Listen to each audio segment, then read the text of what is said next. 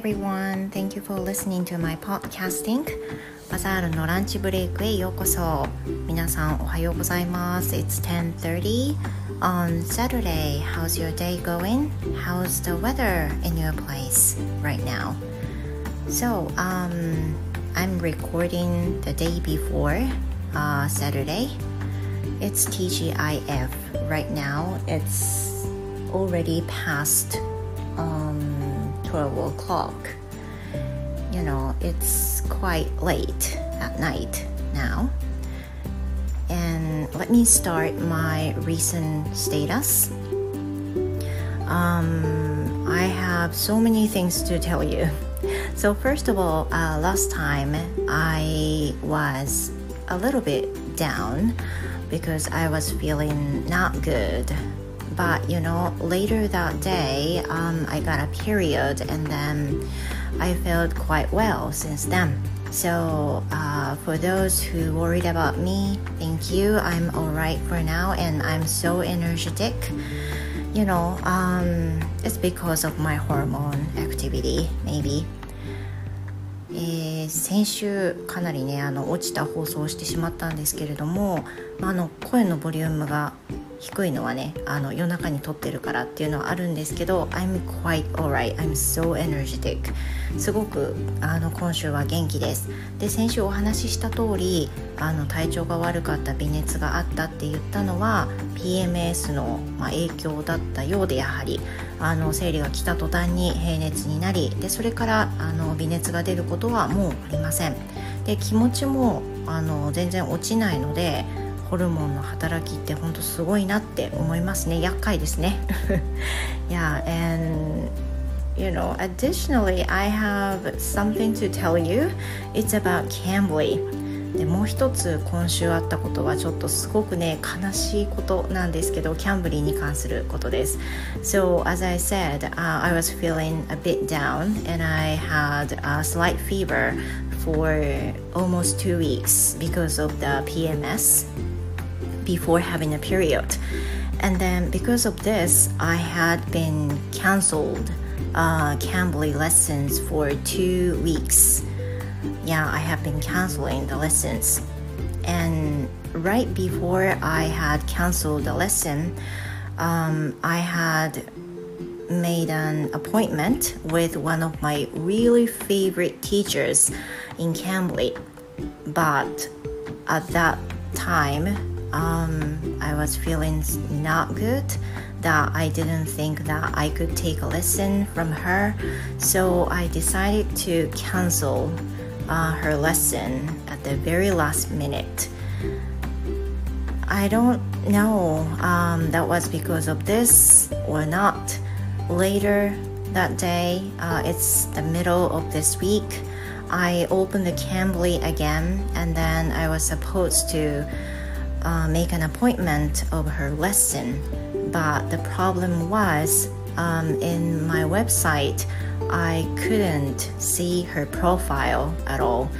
Her profile was just gone and it's still gone away. So I believe that maybe she blocked me because I had canceled her lessons, uh, two lessons in a row in a very last minute. で悲しかったことっていうのは今週その体調が安定して、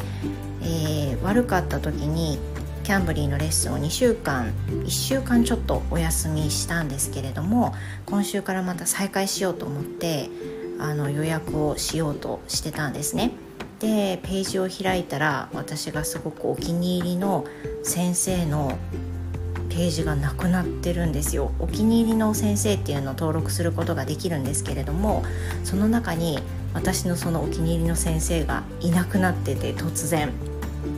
でレッスン履歴とかは見れるしメッセージの履歴とかも見れるんですけどその先生のファイルを開いたり予約をすることができなくなってしまったんですね。And you know I couldn't find you know i couldn't figure out uh, what really happened to me and then the teacher but i believe that she blocked me because of what i have done 多分私がしたことが原因かなと思うんですけどその具合が悪くてねあの直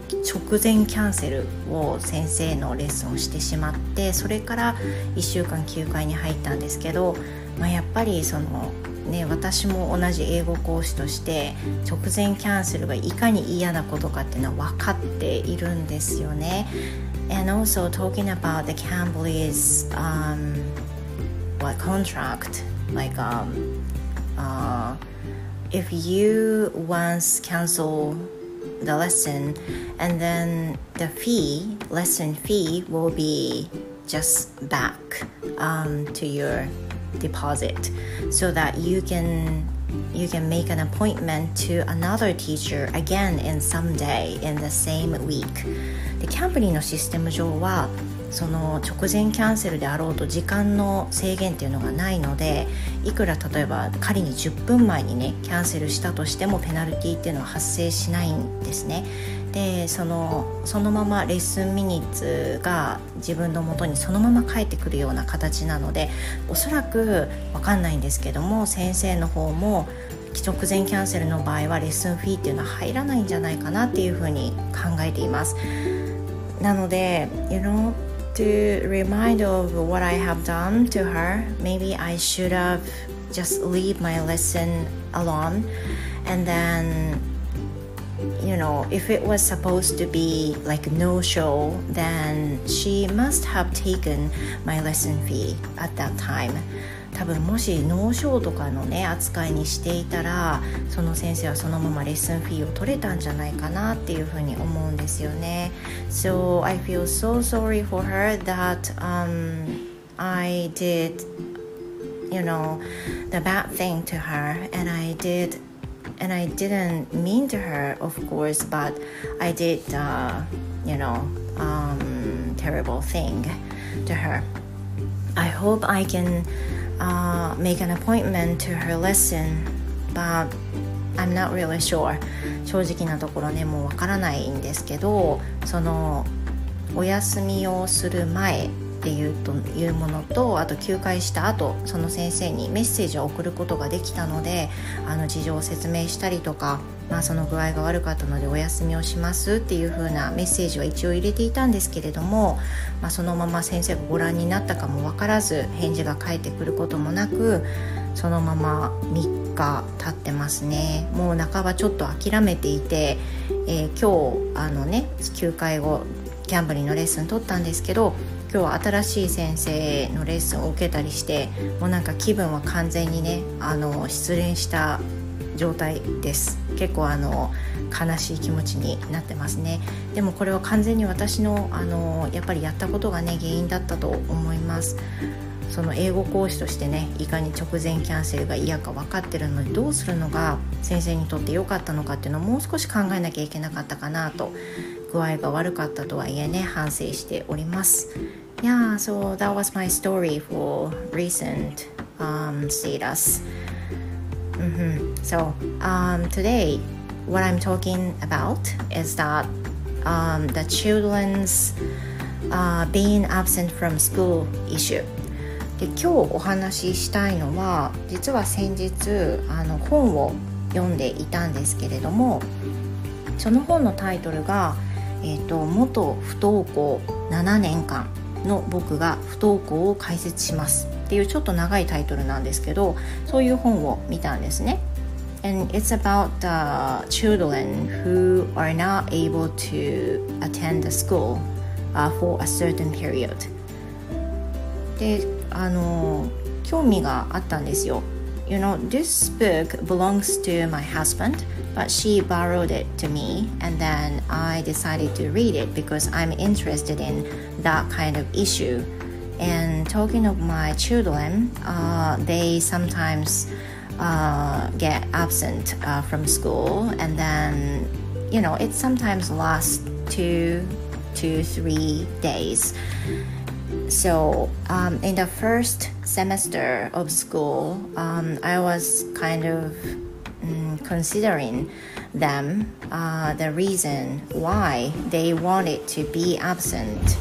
like that. So I wanted to know uh, the reason and also the issues of the children who got um, absent from school for a certain period.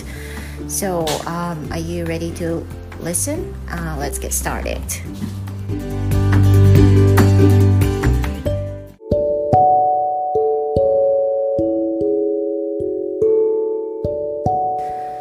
Thank you for listening, you guys. Again, this is Bazaar. 皆さん引き続きお聞きいただきましてありがとうございます。えー、今日お話ししたいのは先ほど申し上げました通り、えー、今日今週読んでいた本元不登校7年間の僕が不登校を解説しますっていう本についてお話ししたいと思います。So, um, I want to talk about the book which is called、um, 元不登校7年間の僕が不登校を解説します。So it's about the book of children who have been absent from school for a certain period. And the book is written by いおりさん。いおりさんっていう方が書かれた本なんですけれどもこの筆者自体が7年間不登校を経験していてでそのいおりさんっていう方が自身の不登校の時期を経て、まあ、例えばどういった行動が良かったのかどういった行動が良くなかったのかでどういった言葉かけをされてつらかったか親にとか、まあ、そういうことをねあの書かれていました。So I haven't finished reading this book yet, but um, I'm just in the middle of the book. But um, I want to talk about the tips of how you gain your energy um, while you are feeling not good, especially the kids, um, your kids. で今日特にお話ししたいのはその中でも、えいおりさんが書かれていた元気をためる3つの行動っていうことについて話をしようと思います。でもそもそも何でこの本について話をしたいかっていうと最初のオープニングでもね話したんですけれどもあの子供が2人私にはいるんですが中1の息子それから小学校5年生の娘がいます。でいずれも今年4月に福岡に引っ越してきたばかりで新しい学校新しいお友達ということで彼らにとっては割とその学校に行くっていうことがねあのしんどくなる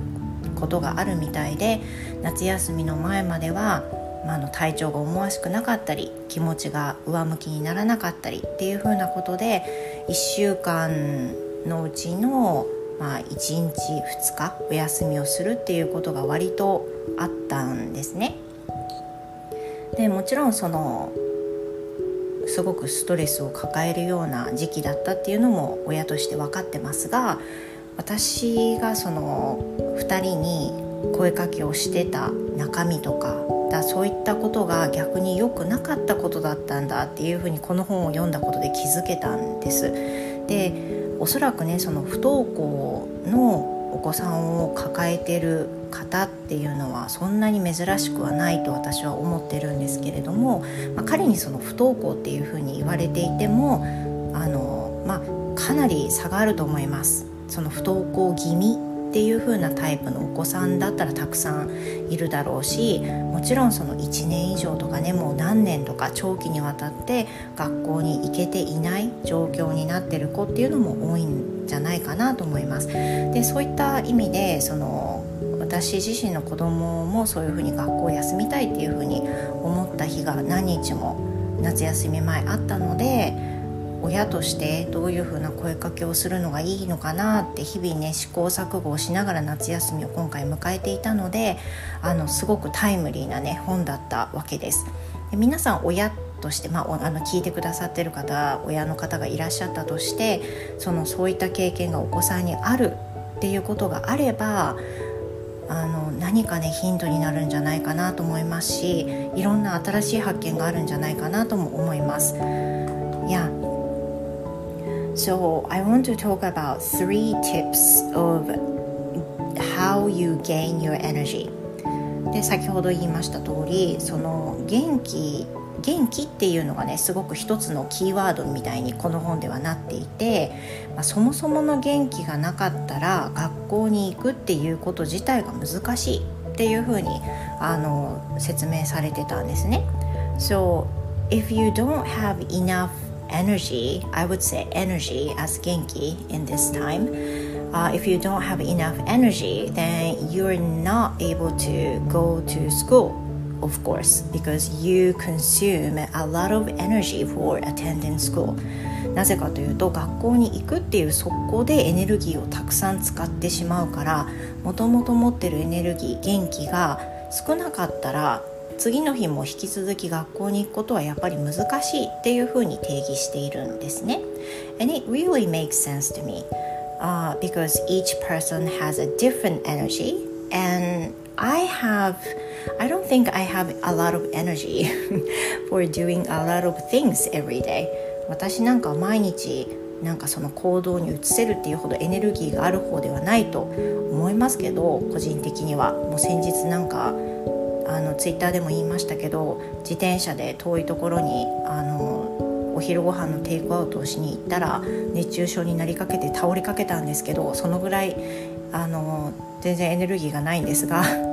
そういうふうに人によってエネルギーは様々だと思うんですね。で心の元気も必要だしあのフィジカルなね身体的な元気も必要だと思いますでそういった意味でその毎日学校に行くもしくは社会人の方であれば仕事に行くっていうためにはある程度の元気を貯めておく必要があるっていうふうに定義されていましたでその元気を貯めるための3つの行動っていうふうなことが書かれていて So the three tips of how you gain your energy 元気 first tip will be uh, reduce I'm sorry the, the act of losing your energy the acts of losing your energy 一つ目に定義されていたのは元気を失う行動を減らすっていうふうに書かれていたんですよねで元気を失う行動って何かなっていうふうに考えると You know、um, to think about the side of children if you were told as a child if you were told by your parent for example um, attend the school tomorrow or um, let you decide whether you attend the school or be absent for a long time. 例えばその子供に置き換えて話すと休んだその日に親から明日は学校に行こうねっていうふうに念押しされるとかあとは学校を休むかとか明日、えーと、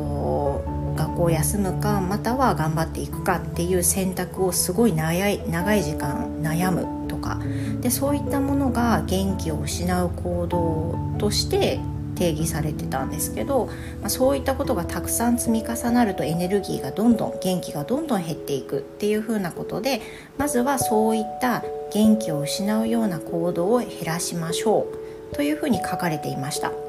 And this point I got so um, regret um, what I have done to my kids because I have uh, told so many times of 明日は行こうね go to school tomorrow to them でこれはいかにその子供たちのね元気を失う行動をとってたのかって私は今反省しています I regret myself so much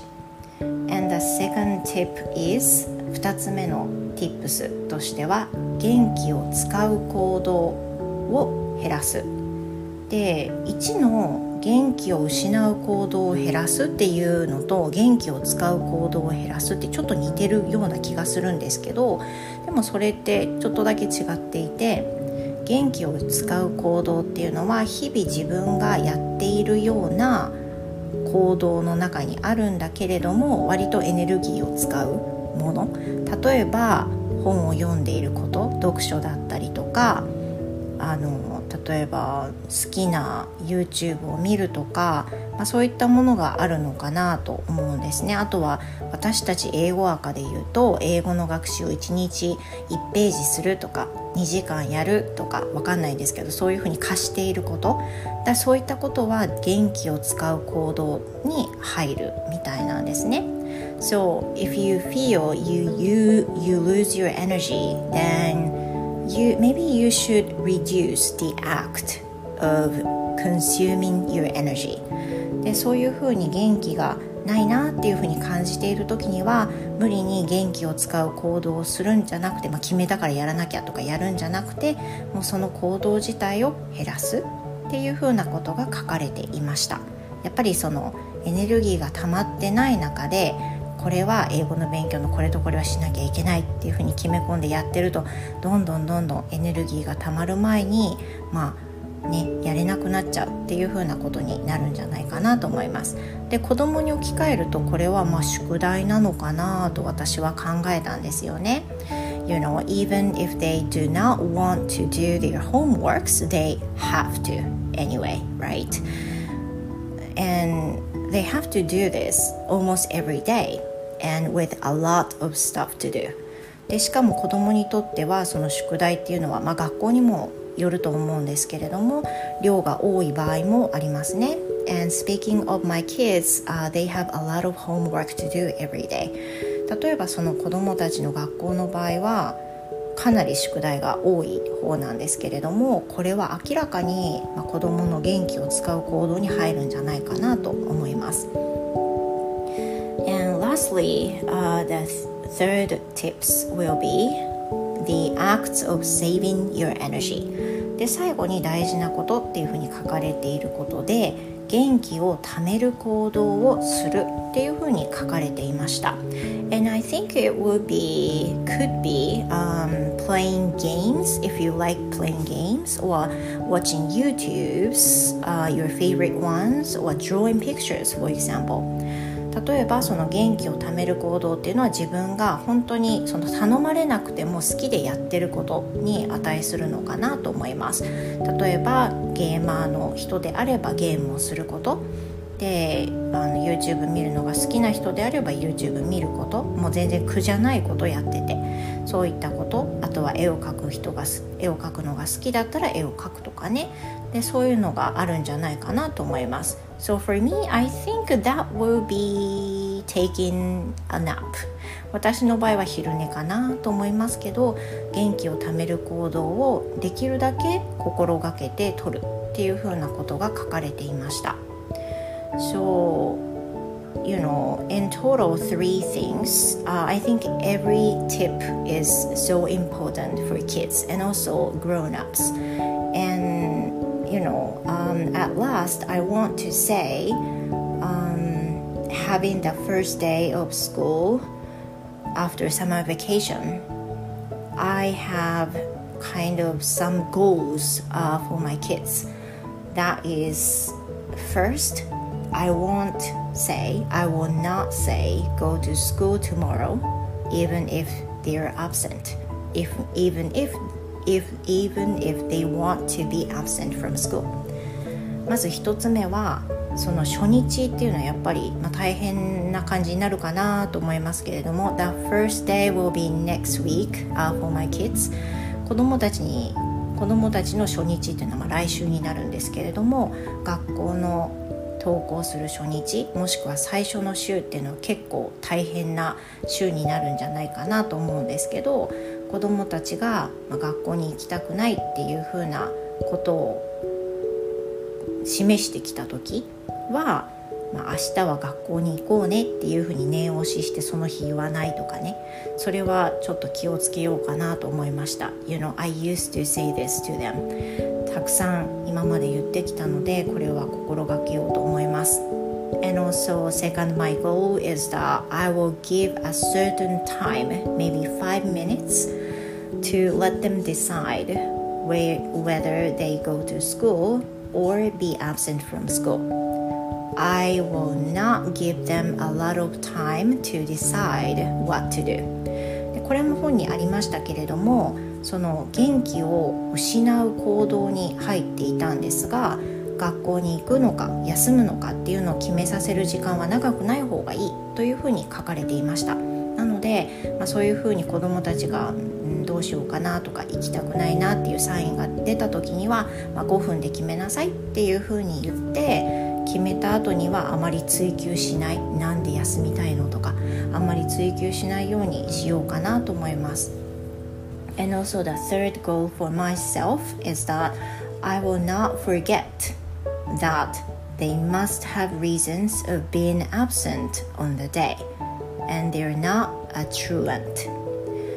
で3つ目最後にねあの私が自分の心に留めておきたいって思うのはとにかく子どもたちがお休みをしたいっていうふうに言っている時は多分ただずるをしたいずる休みをしたいとかいうふうな意味で言ってるのではなく何か理由があるはずだっていうふうに考えるようにしようというふうに思っています。So, like I said,、uh, the word truant, truant この先ほど言ったワードの truant っていうのは、えっ、ー、と意味をね調べると不登校児っていう意味で出てきてるんですけれども It seems like not a good word uh, if you say truant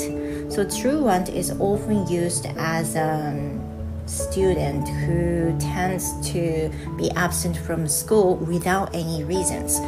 その不登校児なんだけどその理由もなくむしろそのずる休みみたいな感覚で学校を休む子ども生徒あとは、えーと、社会人について truant T-R-U-A-N-T っていうふうに言うようなんですよね。なので You cannot say the children who are absent from school with a certain reason 何かその特別な理由があるしきちんとした理由があってお休みする場合は truant っていう表現は使わない方が良さそうです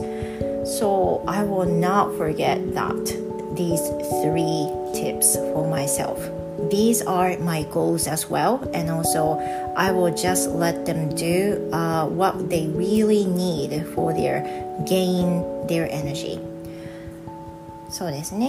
はい、今日言いたいことは以上です。So I'm going to finish reading these books um, in this weekend, and also if I find something new, then I will let you know in some other time. Okay, so thank you very much for listening to my podcasting, and I will see you next Saturday. Goodbye.